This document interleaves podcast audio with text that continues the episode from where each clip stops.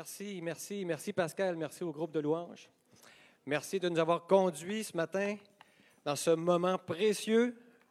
Vous avez pris une bonne décision ce matin en, ouvrant votre ordinateur, votre écran, en étant avec nous ce matin, en étant ici aussi au carrefour du plein évangile. Alors encore une fois, je vous souhaite la bienvenue. Alors pour ceux qui n'étaient pas là au début, je m'appelle Bruce et euh, j'ai l'honneur et le privilège euh, d'être avec vous ce matin pour apporter la parole. Notre pasteur David est avec les enfants ce matin. Et euh, pour commencer, je vous invite à prendre votre Bible et à tourner avec moi dans le premier épître de Pierre au chapitre 4. 1 Pierre au chapitre 4 et on va lire ensemble du verset 12 à 14.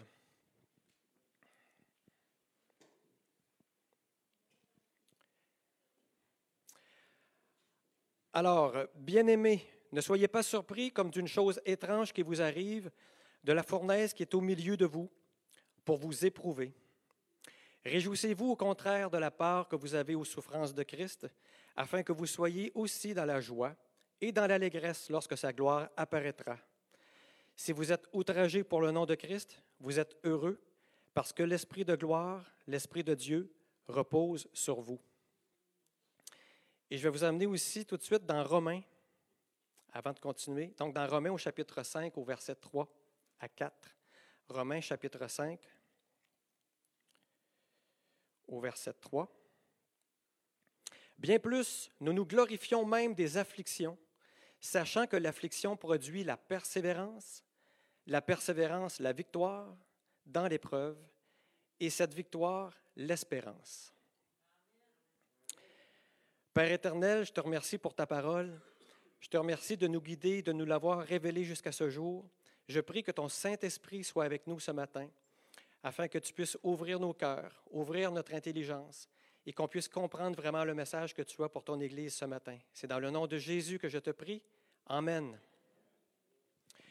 Dans les versets qu'on vient de lire, on a des mots-clés. Et euh, dans ces mots-là, on retrouve le mot fournaise, l'épreuve, mais on retrouve aussi la persévérance, la victoire et l'espérance. Et si je suis ici ce matin, c'est un grand privilège pour moi, pour ceux qui, peut-être vous ne le savez pas, peut-être ça peut arriver. Euh, j'ai vécu une grosse épreuve l'année passée, au mois de juillet, un accident de la route. Et euh, je suis ici ce matin devant vous. Je suis euh, avec tous mes morceaux. j'ai toutes mes capacités. Et ce matin, le but, c'est vraiment de rendre gloire à Dieu de vraiment vous montrer que Dieu est là pour nous lorsqu'on a besoin de lui. Et je veux vraiment tout donner la gloire à Dieu ce matin, parce que peu importe l'épreuve qu'on peut rencontrer, que ce soit des blessures physiques comme j'ai eu, que ce soit des blessures émotionnelles, que ce soit la maladie, des mauvaises, euh, des relations toxiques ou peu importe, des relations difficiles, je veux vous encourager ce matin pour vous dire que Dieu est là et je veux partager avec vous ce qu'il a fait pour moi pendant l'accident et après l'accident aussi, ce que j'ai eu le privilège de vivre avec lui. Alors, c'est vraiment un message d'encouragement ce matin.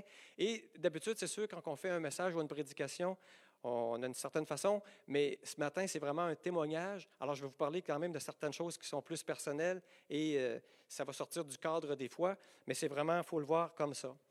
Et euh, donc, je vous décris rapidement l'accident, parce que ce n'est pas ça qui est important, c'est le après, mais juste pour vous dire, moi, je faisais de la moto, je faisais de la moto, et euh, donc, dans une courbe assez prononcée ici en Gaspésie, je revenais à Rimouski, il y avait beaucoup de vent, un gros orage, de l'eau, de la roche sur l'asphalte, et euh, j'ai manqué mon croche, donc une grosse, grosse courbe, et j'ai carrément sorti. Et puis, il n'y avait pas de petit gazon ou un petit terrain pour que je puisse rouler dessus. à peu près à 20 pieds de l'asphalte, c'était un mur de roche. Alors, vous savez, quand on construit les routes, des fois, on a des parois rocheuses dynamitées. Alors, moi, j'ai frappé là-dedans, donc ça a pris deux secondes, puis euh, tout était fini. Euh, donc, euh, je me suis retrouvé là-dedans. Et ce qu'il faut comprendre quand on est en moto, pour ceux qui connaissent ça, quand on frappe un obstacle comme ça à une certaine vitesse, si on n'en meurt pas, normalement, on s'attend d'avoir de bonnes blessures, des blessures assez graves au niveau des organes, tout le bassin, tout ça, parce qu'on est pris sur la moto puis on frappe avec.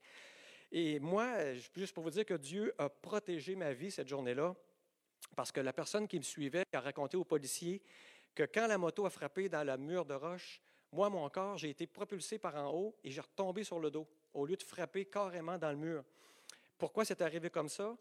Bien, c'est sûr que j'ai eu le dos cassé, j'ai eu beaucoup de fractures, j'ai eu neuf fractures un peu partout, mais ma tête a été protégée, mes organes vitaux ont été protégés, ma vie a été protégée. Alors, je veux vraiment rendre gloire à Dieu dans tout ça. Et vous savez, le psaume 91 au verset 11-12 nous dit car il ordonnera ses anges de te garder dans toutes tes voies.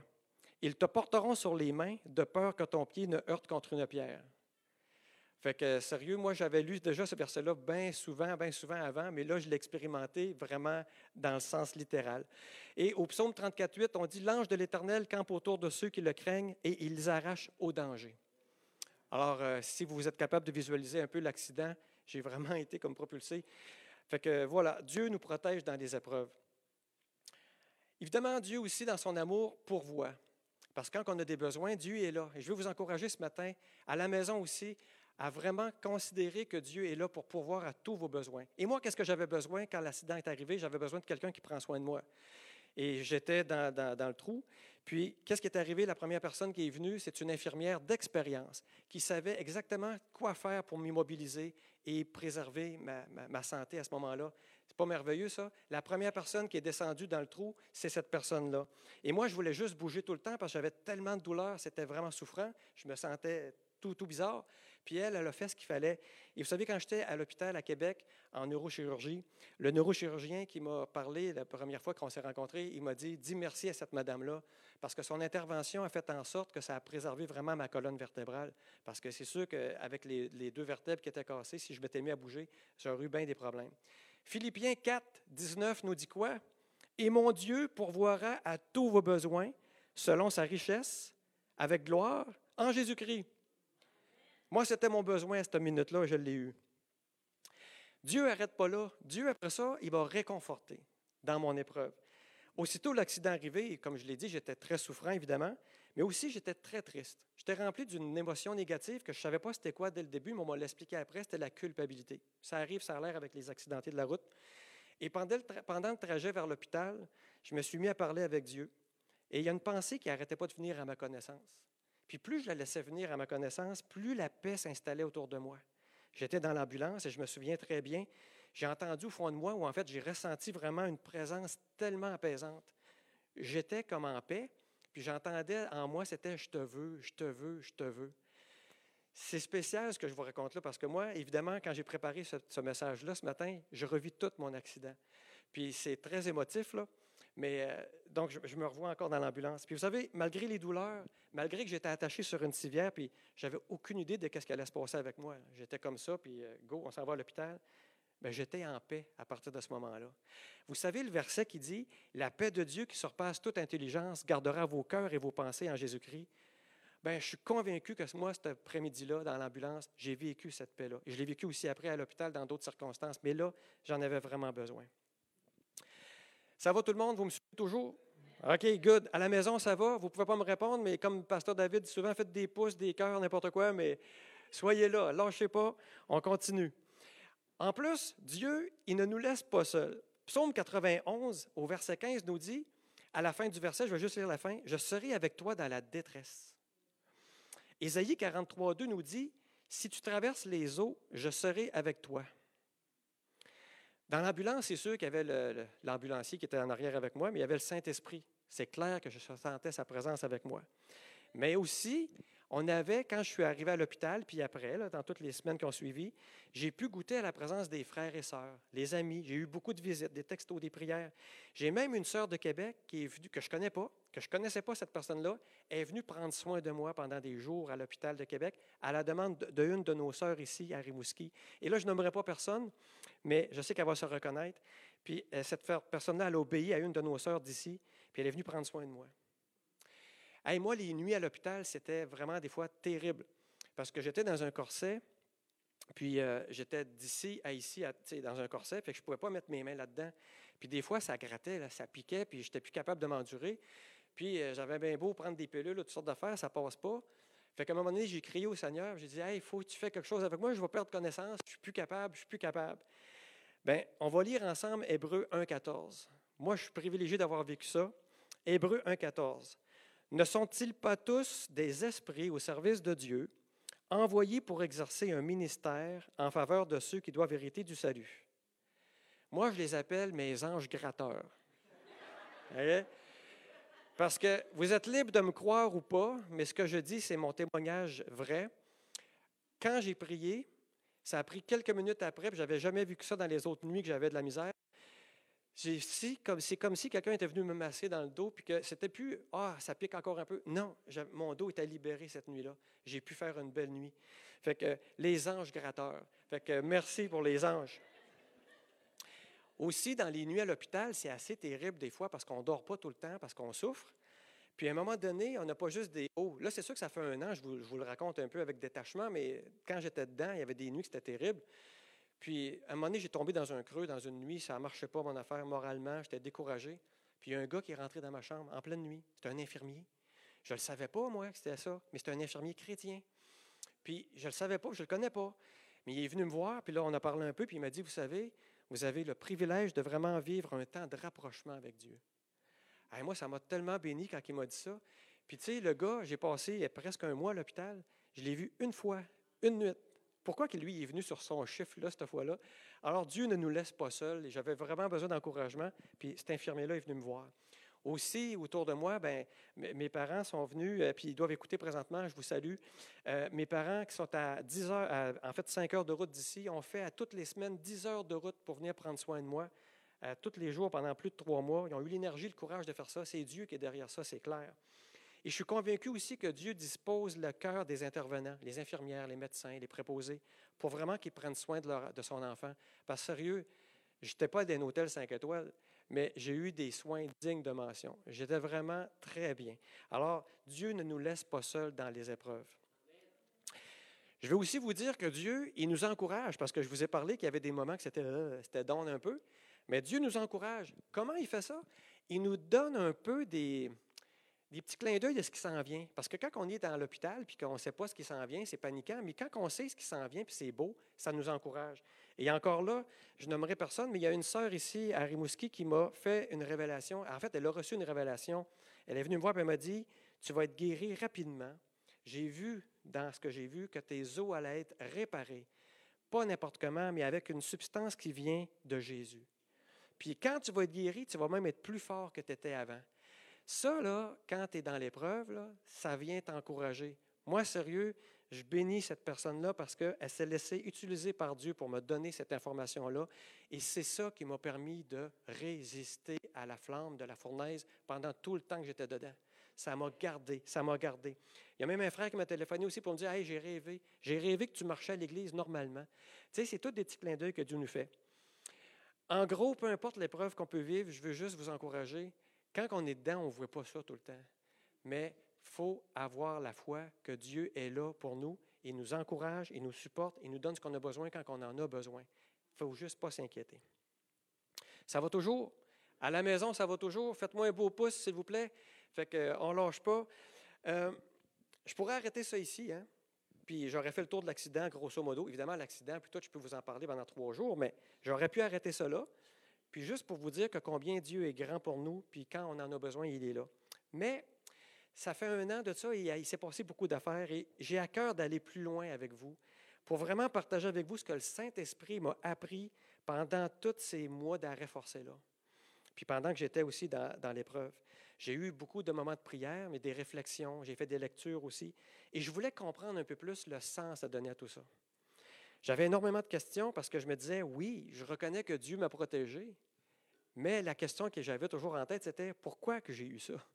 Pourquoi qu'il ne m'a pas fait éviter ça s'il m'aime? J'avais énormément de questions. Et vous savez, selon l'angle étudié, on pourrait décider d'être en accord avec Dieu. On pourrait aussi décider de contester Dieu. Ou on pourrait simplement être nonchalant et dire Ah, je ne comprends rien, je laisse faire. Mais moi, la posture que je vous propose de prendre ce matin, c'est celle de l'enfant de Dieu. L'enfant de Dieu qui sait que la parole est là pour l'enseigner, et on va aller voir justement ce que la parole nous enseigne. La première question que j'avais, c'est d'où ça vient? De qui? Fait quoi? Et vous savez, peu importe la difficulté qu'on rencontre, on est souvent porté, nous les chrétiens, à dire Ah, c'est le diable, c'est l'ennemi, il m'a fait ci, il m'a fait ça. Mais permettez-moi de faire un peu d'ordre dans nos pensées. J'ai réfléchi longtemps. Oui, on va le voir tantôt dans quelques minutes. La parole nous dit qu'on a un ennemi. Il est actif contre nous et il veut nous faire du mal. C'est vrai. Deuxièmement, la parole nous enseigne aussi que Dieu est au contrôle de tout. Il est souverain. Ça veut dire que si Dieu il veut, il peut permettre à l'ennemi certaines actions. Et j'invente rien, on le voit avec Job. Mais il peut aussi, dans sa souveraineté, orchestrer des événements pour son bon vouloir, selon ses objectifs à lui. Troisièmement aussi, je crois qu'on peut se mettre dans le trouble aussi par nous-mêmes. N'est-ce pas? Exemple, tu fais le souper, tu échappes les assiettes à terre, tu dis Ah, je vais être en retard à la réunion de prière, par exemple. Je ne crois pas nécessairement que c'est l'ennemi qui voulait que tu n'ailles pas à ta réunion de prière. Peut-être que oui. Peut-être que tu étais juste maladroit aussi. Je ne le sais pas. Mais pour certains événements plus fondamentaux dans nos vies, je pense qu'un lien avec les puissances célestes peut exister. Et revenons à cette importance que la parole nous enseigne. On va aller dans Éphésiens au chapitre 6. Éphésiens chapitre 6 au verset 12. On nous dit, car nous n'avons pas à lutter contre la chair et le sang, mais contre les dominations, contre les autorités, contre les princes de ce monde de ténèbres, contre les esprits méchants dans les lieux célestes. Et Pierre, dans sa première épître au chapitre 5, on va aller voir ça au verset 8. On dit, vous le connaissez tous, Soyez sobres, veillez. Votre adversaire, le diable, rôde comme un lion rugissant, cherchant qui il dévora. Résistez-lui avec une foi ferme, sachant que les mêmes souffrances sont imposées à vos frères dans le monde. Pierre, ici, il parle à des chrétiens. Et je n'aime pas donner de l'attention à l'ennemi, c'est sûr. Mais ignorer sa présence, je pense que ça serait un manque de maturité de notre part. Moi, ce que je lis dans la parole de Dieu, c'est que l'ennemi est là, puis il veut nous faire du mal. Là, je veux juste faire une parenthèse ici. Attention, s'il vous plaît, quand vous m'écoutez et que vous m'interprétez. Je ne suis pas qualifié pour vous dire que telle épreuve vient de l'ennemi, telle épreuve ne vient pas de l'ennemi. Ce n'est pas mon rôle. Moi, je fais juste vous partager les faits que j'ai vécus dans mon expérience. Vraiment important de prendre ça en note. Ce que je vous conseille de faire quand on est dans l'épreuve, c'est ce que j'ai fait. Je ne l'ai pas fait d'un premier coup, il a fallu que je prie pour ça, mais c'est justement, c'est de prier et de demander au Saint-Esprit d'avoir une révélation de ce qu'est-ce qui vous arrive pour savoir qu'est-ce qu'il veut que tu comprennes dans tout ça. On s'entend? C'est clair là-dessus? Fait que, soyez prudents quand vous m'écoutez là-dessus. Là, je vous parle de mon expérience à moi. Pour mon expérience à moi, je ne le savais pas. Mais j'ai appris à ma sortie de l'hôpital que l'ennemi m'avait placé sur sa liste. Comment je suis sûr de ça? C'est que j'ai une voisine qui est juste l'autre côté de la rue chez nous. C'est un monsieur et une madame que je côtoie de temps en temps. Ils sont très gentils avec moi, puis tout ça. Ils ont même pris soin de moi pendant l'accident. Ils m'ont mis des petits plats, puis tout ça. Des gens gentils. Je ne savais pas, mais elle se fait tirer aux cartes. Et elle s'est fait tirer aux cartes, elle m'a dit, trois semaines avant mon accident. Trois semaines avant mon accident. Je n'irai pas sur ce sujet-là ce matin, mais vous savez très bien que c'est une pratique qui est fortement interdite par Dieu. Je n'avance pas plus loin. Mais on lui a dit dans son affaire qu'un voisin proche aurait un accident grave dans trois semaines. Elle avait l'habitude de prendre ça en riant, les commentaires de son tireur de cartes. C'est plus comme un jeu. Mais quand elle m'a vu partir au début juillet avec ma moto, elle a eu une petite pensée, elle me l'a avoué après, elle dit J'espère qu'il n'arrivera rien à Bruce. Mais quand elle a eu le téléphone de d'autres personnes qui ont dit que j'étais à l'hôpital à Québec, euh, comprenez-vous qu'elle était très, très triste hein, de son histoire. Aussi, lorsque j'ai ouvert mon dossier en ligne à la SAC, ça c'est un peu spécial, euh, on reçoit un numéro de dossier quand on loue, OK? Fait que, croyez-le ou pas, mais dans le numéro, la partie numérique du numéro, c'était le du, de l'ennemi qui est dit dans la parole. Ouais. Euh, c'est une coïncidence? C'est la signature de l'ennemi? Je ne le sais pas. Ben, en fait, moi, j'ai reçu une réponse là-dessus, mais je ne vous impose pas ma réponse, OK? Vous pensez ce que vous voulez. Mais vous savez quoi? Moi, j'avais juste un bras qui marchait. Fait même si ça m'a pris quasiment une demi-journée pour faire mon dossier avec un doigt, j'étais très mal à l'aise. J'ai perdu ma paix. J'ai tout cancellé ça. Et j'ai recommencé une autre demande. Juste pour vous dire. En tout cas, bref, euh, j'ai compris après tout ça quelque chose de très important. J'ai compris que mon affaire que j'étais en train de vivre avait été planifiée dans le monde invisible. Je ne peux pas avoir de doute là-dessus. Et Hugo Tulpin, qui est un pasteur qui se promène, je ne sais pas si vous vous en souvenez, mais il est venu à Rimouski il y a plusieurs années, il disait, puis ça, ça m'avait marqué dans ce temps-là, il disait, dès que tu t'engages pour le Seigneur, tu peux être assuré de ramasser un tas de problèmes. Moi, je ne comprenais pas trop ce qu'il disait dans ce temps-là, mais tu peux être assuré de ramasser un tas de problèmes. Pourquoi? Parce que quand tu n'es pas dangereux pour l'ennemi, il te laisse généralement tranquille. Mais quand tu commences à servir et à travailler pour le plan de Dieu, même s'il n'y a aucun pouvoir sur ma vie parce que j'appartiens à Jésus, il va tout faire pour essayer de me nuire, pour me dérouter. N'oubliez jamais vous ici qui m'écoutez et vous à la maison qui m'écoutez, n'oubliez jamais, vous avez quelqu'un qui vous déteste comme vous ne pouvez jamais l'imaginer. Il y a quelqu'un qui vous déteste à ce point-là. Et c'est écrit dans 2 Timothée 3.12. 2 Timothée 3.12. Or, tous ceux qui veulent vivre pieusement en Jésus-Christ seront persécutés. On embarque ou on n'embarque pas, là. C'est ça l'histoire. Mais j'ai une bonne nouvelle. Regardez, je suis ici avec mes deux pattes, mes morceaux, j'ai ma tête, tout est là. L'ennemi n'a pas réussi. Fait que toute la gloire revient à Dieu. Amen. Good. Tout le monde est toujours là, ça va bien? On continue? À la maison, ça va bien? Good, on reste avec vous. J'avais un autre questionnement aussi pendant l'épreuve. Le fameux pourquoi. Pourquoi? Pourquoi?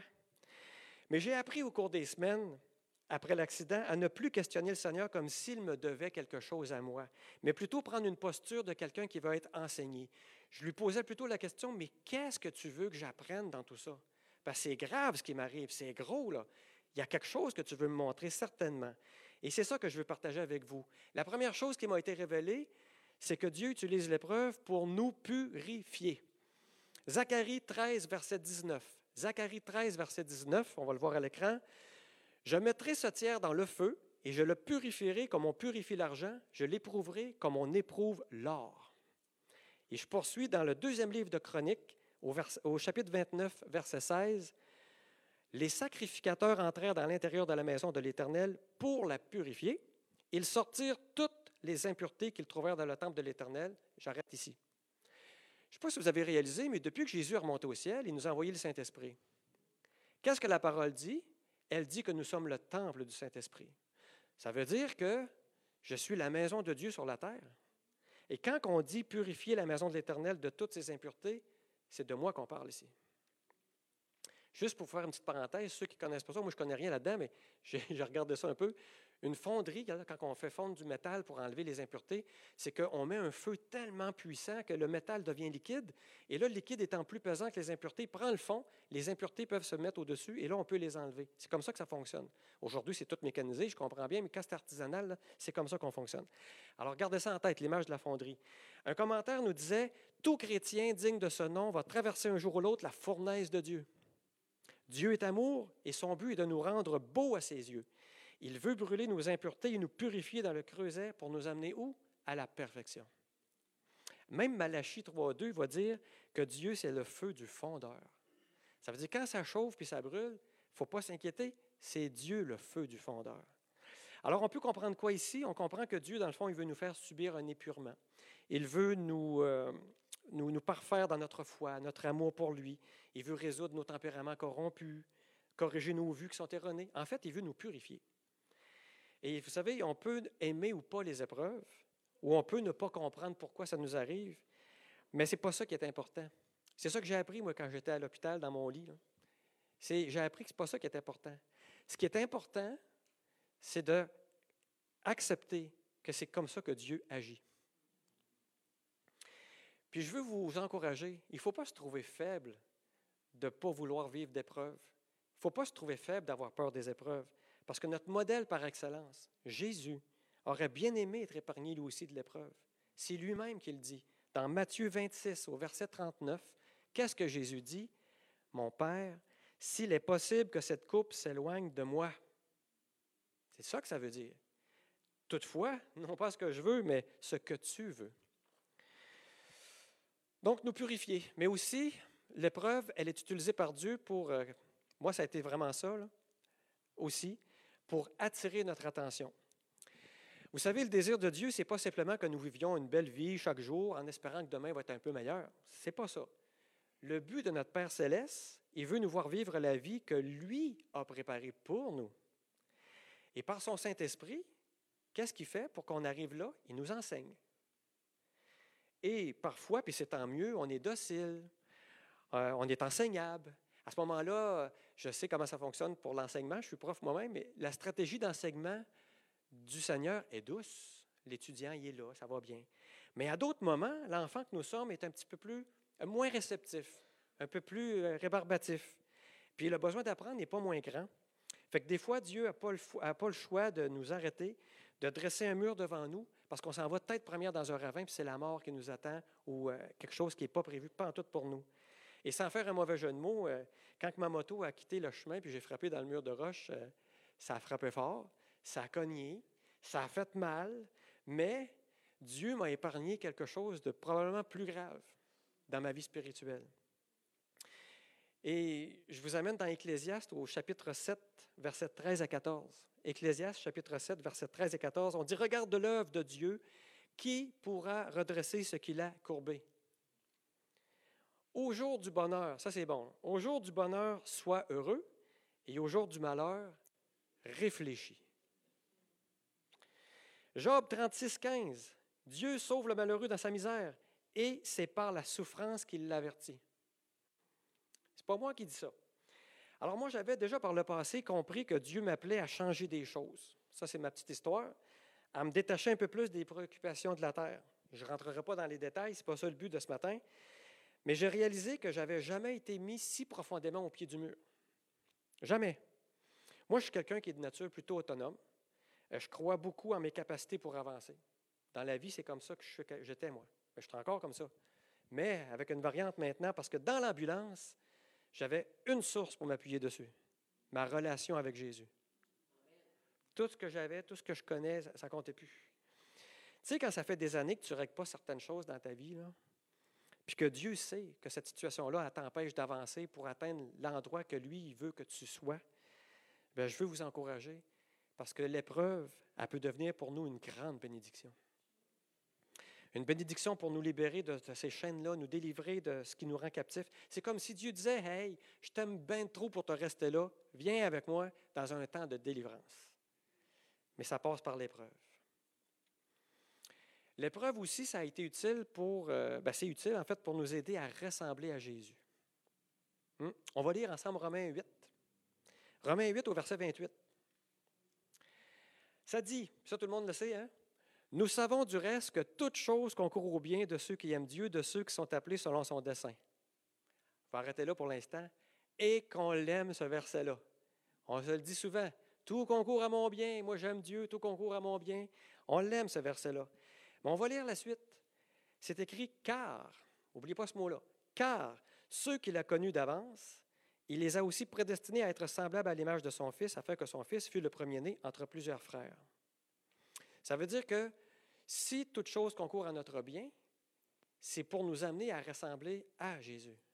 C'est ça le sens. je ne sais pas si vous avez déjà bien pesé ces deux versets-là, mais être semblable à Jésus, arrête-toi un petit peu, là, réfléchis à ça. À la maison aussi, être semblable à Jésus, honnêtement, pensez-y. C'est clair que ça va demander du temps. C'est clair que ça va demander un travail en nous. C'est clair que ça va demander des changements qui vont assurément nous faire grincer, nous faire du mal.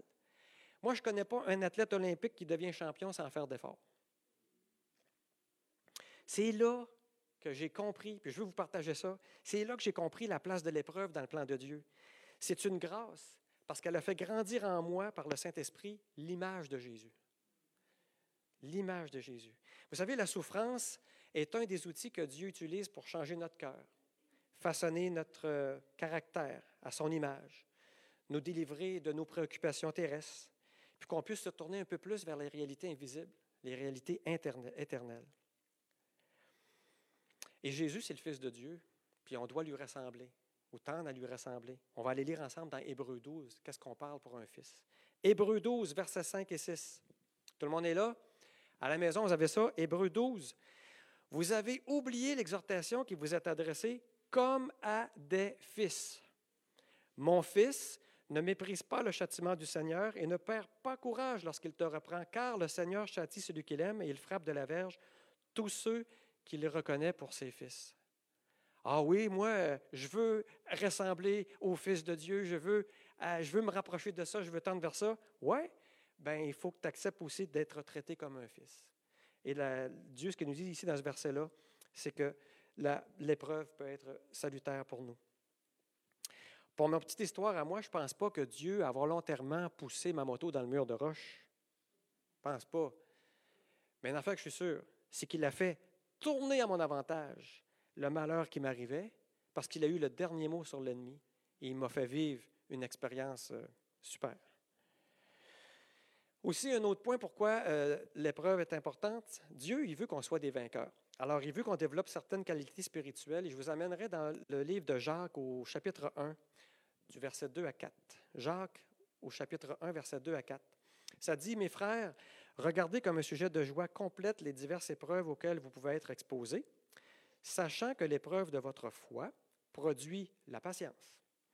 Mais il faut que la patience accomplisse parfaitement son œuvre afin que vous soyez quoi? Parfait, accompli, sans faillir à rien. C'est une mission, ça.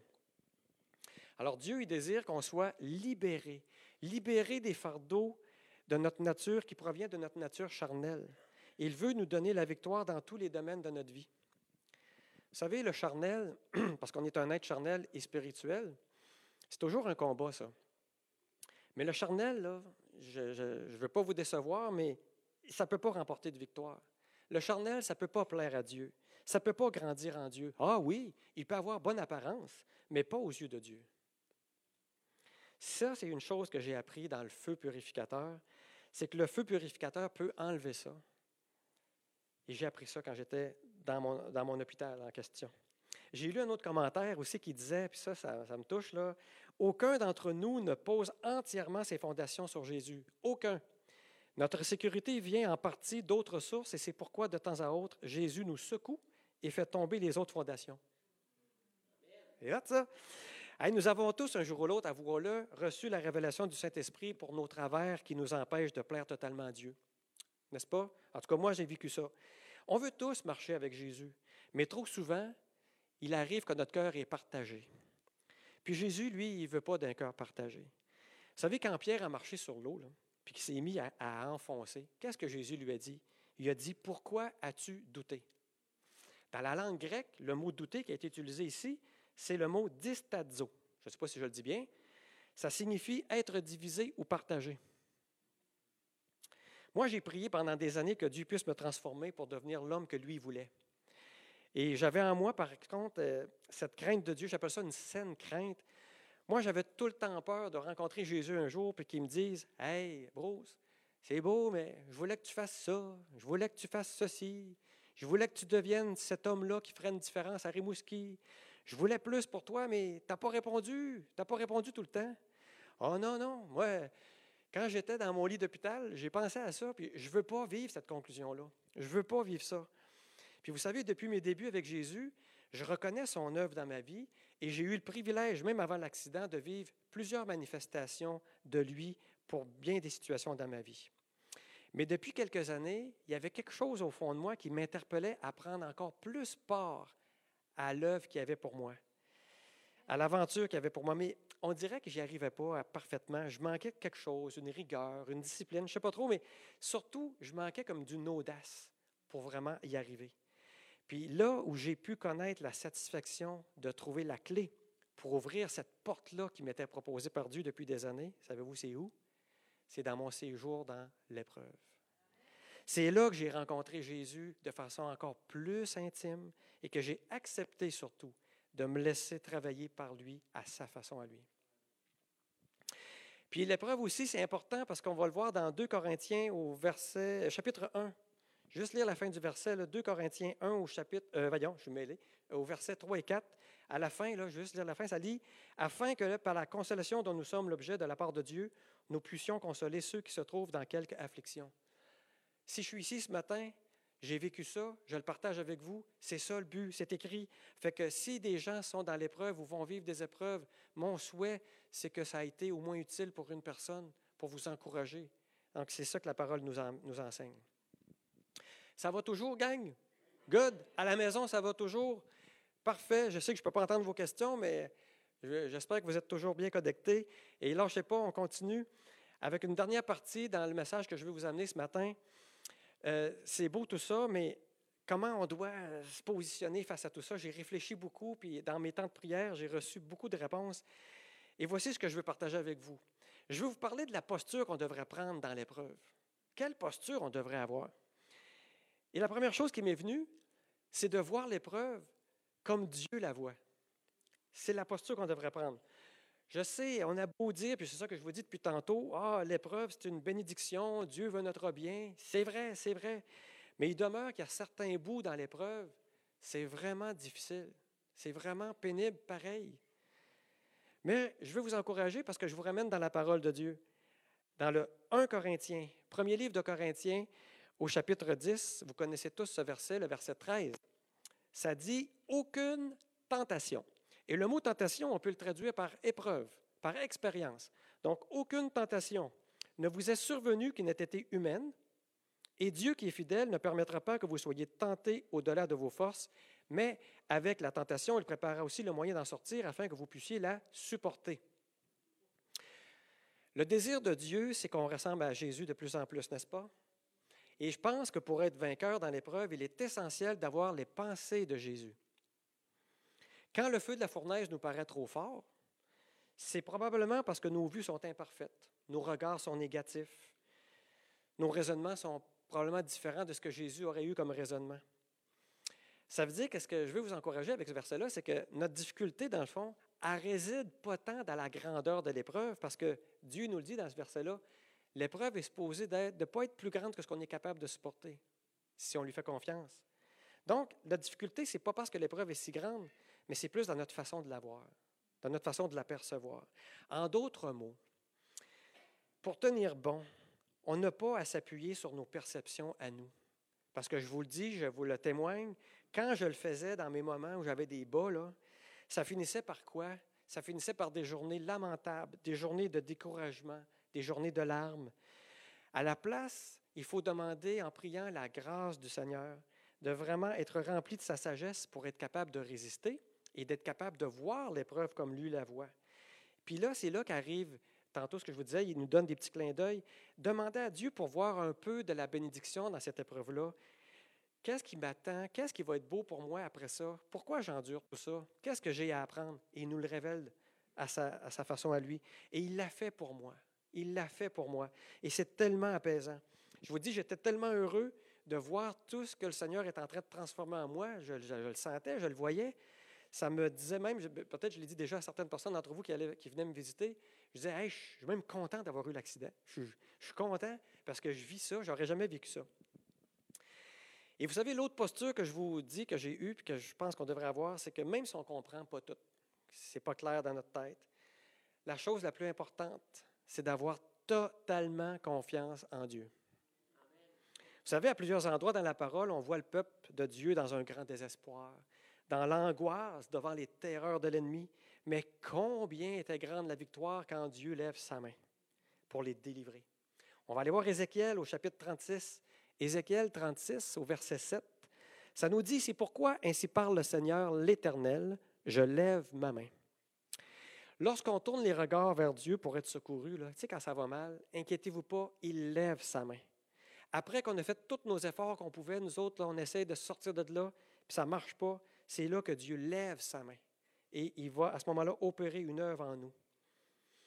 Quand je parle de confiance, il faut aussi avoir confiance dans la façon d'agir du Seigneur. Pour reprendre l'image de la fonderie, Dieu, là, il va prendre le bloc de métal, ça c'est toi, c'est moi, il va le chauffer. Il va mettre la température juste qu'il faut. Il va le chauffer à la bonne température juste pour qu'il devienne au bon degré, qu'il soit liquide, que les impuretés puissent remonter en haut. Il ne fera pas de dommages au métal, il va juste le chauffer comme il faut. Il faut avoir confiance à ça. J'ai une petite question pour vous autres. Saviez-vous comment l'orfèvre, un orfèvre, c'est quelqu'un qui fabrique des bijoux avec du métal. Aujourd'hui, c'est tout automatique, mais à la main. Savez-vous quand est-ce qu'il sait que l'argent est pur? Bien, répondez pas toutes. Mais la réponse, on va prendre une pause, je vais prendre vos, réponses. Ce que j'ai lu là-dedans, moi je ne connais pas ça, mais j'ai lu ça, c'est l'orfèvre, il va savoir que l'argent est pur quand il peut voir un beau reflet de son propre visage à lui à la surface du métal liquide. C'est qui l'orfèvre dans notre vie à nous autres? C'est Dieu. C'est qui le métal? C'est moi. Comprenez-vous l'image? Aussi, quand je parle de faire confiance à Dieu, ça se peut qu'il te demande de faire des choix. Des fois, ça peut être un choix difficile qui va te coûter quelque chose. Puis là, je vous raconte, j'en ai eu quelques occasions comme ça, des expériences, mais je vous raconte une affaire qui est arrivée. Vous allez peut-être dire, ah, c'est pas rien, mais pour moi, c'était gros, OK? Quand tu sors de là, j'avais la jambe enflée. Une de mes jambes était très, très, très, très enflée. Puis une fois qu'ils m'ont tout débarqué ce que j'avais, puis que je pouvais réapprendre à marcher, ma jambe était enflée. Puis là, ils m'ont dit Ah, ça va te prendre des bas de compression. faut que tu portes ça. Ah, OK. Fait que je vais voir la spécialiste des bas de compression pour porter des bas. Puis là, elle regarde ma jambe, elle dit Oh, elle dit, vous êtes magané, vos veines, elle dit, je pense qu'ils sont brisés pas mal. Fait qu'elle dit, je vous conseille d'en acheter des vraiment beaux parce que vous allez les porter tout le temps. J'ai dit tout le temps. Ben, elle dit, vous allez les porter tout le temps, tout le temps, l'été, l'hiver, puis toute votre vie. Elle dit, quand je regarde ça, c'est sûr que vous allez les avoir tout le temps. Oh! Moi, j'avais 48 ans l'année passée. Euh, ça m'a démoralisé, ça m'a enlevé beaucoup de paix. Je suis revenu à la maison, ma mère était chez nous, elle va reconnaître l'histoire, je vais paraphraser ce qu'elle m'a dit un peu, mais elle voyait bien que j'étais bien triste. Puis elle me disait, c'est-tu la guérison que Jésus a mis dans ton cœur, ça? Prie, réfléchis à ça. J'ai parti, j'ai prié, puis c'est pas que j'ai rien contre les bottes de compression, parce que, tu sais, j'aurais pu le porter un mois, deux mois, trois mois, le temps que la jambe me désenfle. Hein, on est d'accord avec ça, j'ai rien contre ça. Mais moi, ce que j'ai pas aimé, c'est le verdict de la madame. Son verdict, c'était Ah, vous êtes fini. Tu vas porter ça toute ta vie. Hey, tu me vois-tu avec mes bottes de compression sur le terrain de soccer? Non. Fait que là, mais on fait des farces, mais moi, en dedans de moi, là, sérieusement, j'avais pas cette conviction-là. Moi, le Seigneur, quand il me parlait de ma guérison, c'était une guérison totale. C'est ça que j'avais en dedans de moi. Et j'ai fait un choix difficile cette semaine-là, ce matin-là. J'ai prié, j'ai eu chaud, des grosses gouttes, cinq minutes.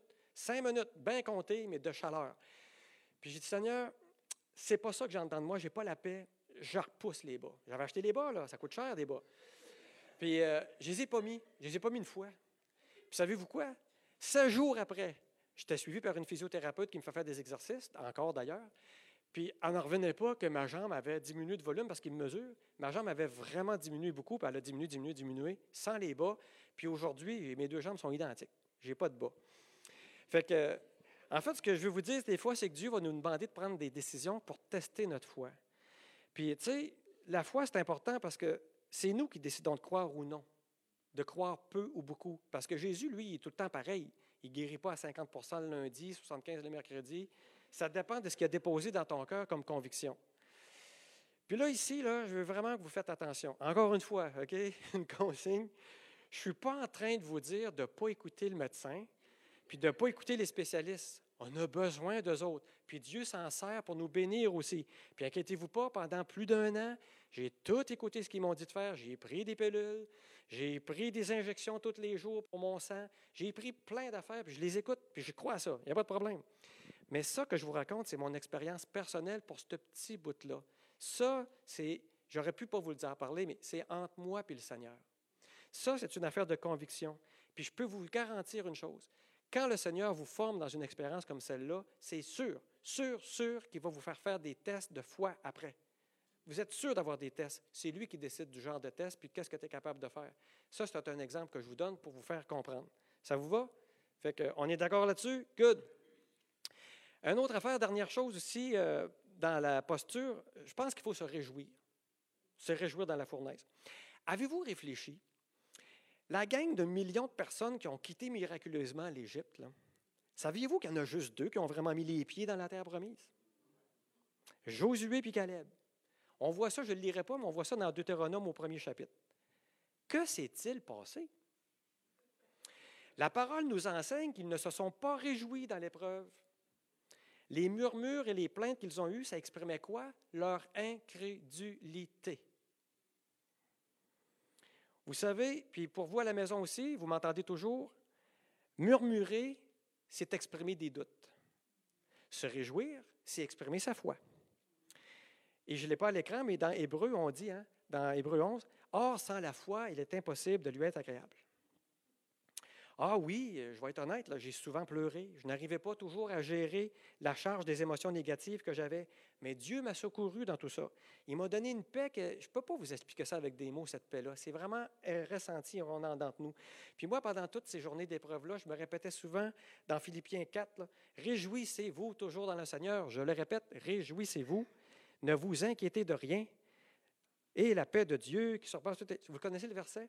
Donc, ça, c'est important que dans l'épreuve, on remette notre problème à Dieu, qu'on lui laisse la responsabilité du dénouement.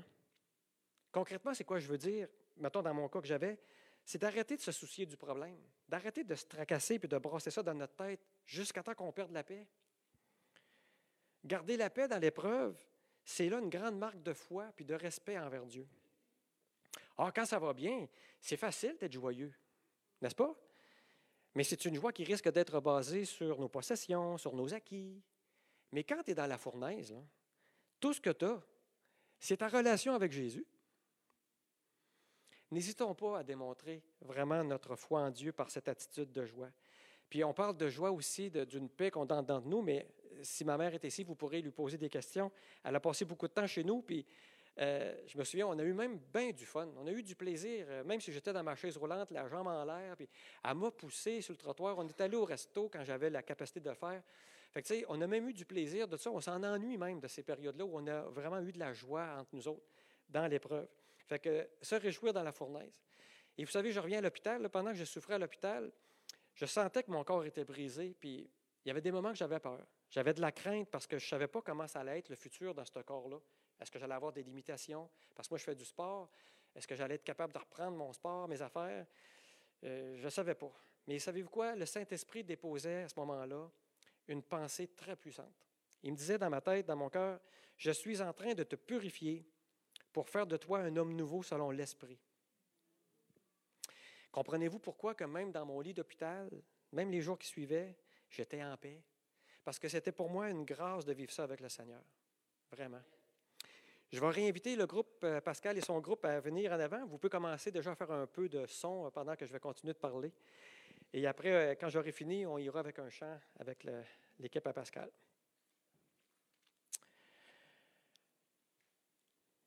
Vous êtes toujours là, tout le monde? Yes? Merci à la maison d'être là. Je sais qu'à l'écran, ce n'est pas toujours évident. merci vraiment de votre patience, puis merci d'être accroché à votre écran. Euh, vous avez toujours le loisir de le réécouter après. Mais merci d'être là. On ne se voit pas, mais vous me voyez, alors je suis content. Merci beaucoup. Et je veux vraiment terminer avec une conclusion ici pour vraiment qu'est-ce qui est important de retenir dans tout ça, dans cette épreuve-là? Bien, moi, je veux vous dire que l'épreuve, je considère que c'est une bénédiction. C'est une bénédiction parce que ça m'a permis d'expérimenter plusieurs choses. J'ai d'abord pu expérimenter dès le début la protection de Dieu. Sinon, je n'aurais jamais vécu ça. Là de voir ça. J'ai vécu ça. Ça m'a permis d'expérimenter la provision de Dieu. Tu sais, l'infirmière qui vient, les gens. Ça m'a permis de voir ça. Ça m'a permis d'expérimenter le réconfort de Dieu. Ça m'a permis d'expérimenter l'amour des frères et des sœurs, le bonheur d'appartenir à sa famille. Ça m'a permis d'expérimenter vraiment, de le voir avec mes yeux, l'action et la puissance de Dieu. Je l'ai vu, je l'ai constaté dans la guérison de mon corps je l'ai constaté dans la guérison de mes émotions aussi. L'épreuve, c'est une bénédiction parce que ça m'a permis d'avoir une relation spéciale avec le Père, avec Jésus, avec le Saint-Esprit qui m'a enseigné. Une relation d'une qualité et d'une profondeur que je n'avais jamais vécue auparavant, je vous le dis. Cette relation-là, elle continue aujourd'hui. Pourquoi l'épreuve, c'est une bénédiction? Ben, j'ai pu recevoir une formation spéciale du Saint-Esprit direct quant aux choses d'en haut, les choses qui comptent vraiment pour Dieu. J'en ai appris beaucoup sur moi. J'ai appris beaucoup de choses sur ma condition. Ça m'a permis de réaliser que j'avais des choses à régler avec Dieu, des choses à travailler, des décisions à prendre, poursuivre véritablement son chemin avec moi. J'ai appris aussi que parce que je me suis engagé à suivre Jésus, je suis dans un combat réel. Des fois, on dit ça, l'ennemi, l'ennemi, l'ennemi, on dit ça, mais tant que tu n'as jamais été frappé, on n'est pas trop sûr pareil. Hein? Ben moi, je l'ai vu. là. J'ai vu qu'on a un ennemi. Puis j'ai vu que cet ennemi-là, en plus, il s'intéresse à moi. Savez-vous qu'est-ce que ça m'a fait? Parce que moi, je fais de la boxe. Ça m'a incité à garder ma garde bien haute. Et à chaque jour, à me revêtir de l'armure du Seigneur. Puis à vraiment fermer la porte à toutes ces choses qui pourraient lui donner des accès dans ma vie. À cette heure, je me lève plus le matin puis je m'en vais pas dehors comme ça. Là. Je me prépare. Je me costume avec mon uniforme parce que je sais qu'il y a un ennemi. Mais ça, j'ai eu la révélation parce que j'ai vécu ça. Aussi, dans l'épreuve, j'ai accepté la transformation que Dieu voulait me faire vivre pour plusieurs aspects de ma vie, pour ressembler encore un peu plus à Jésus. Aussi, dans l'épreuve, c'est une bénédiction parce que j'ai appris à faire encore plus confiance à Dieu. Savez-vous pourquoi? Ben, j'avais pas le choix. J'avais juste ça.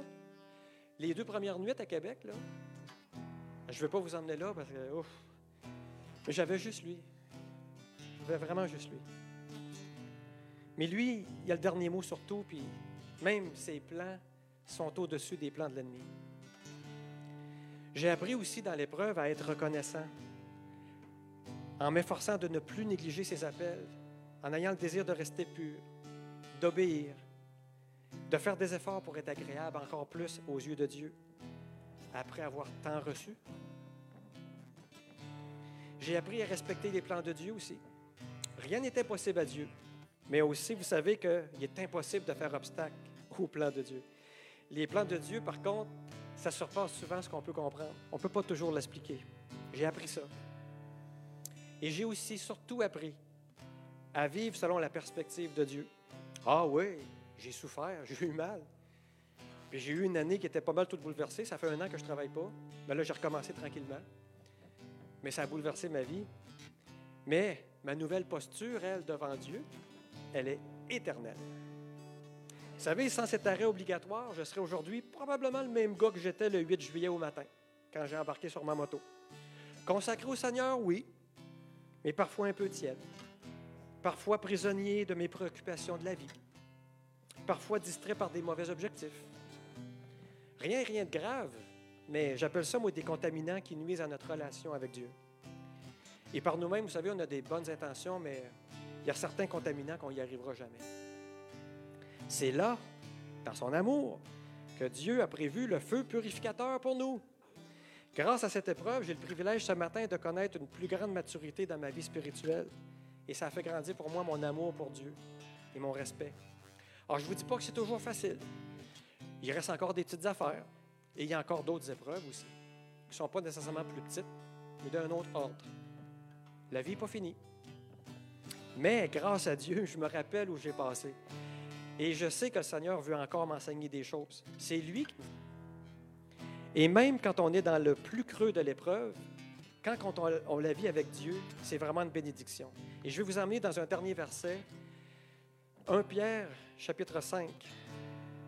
1 Pierre, chapitre 5, verset 10.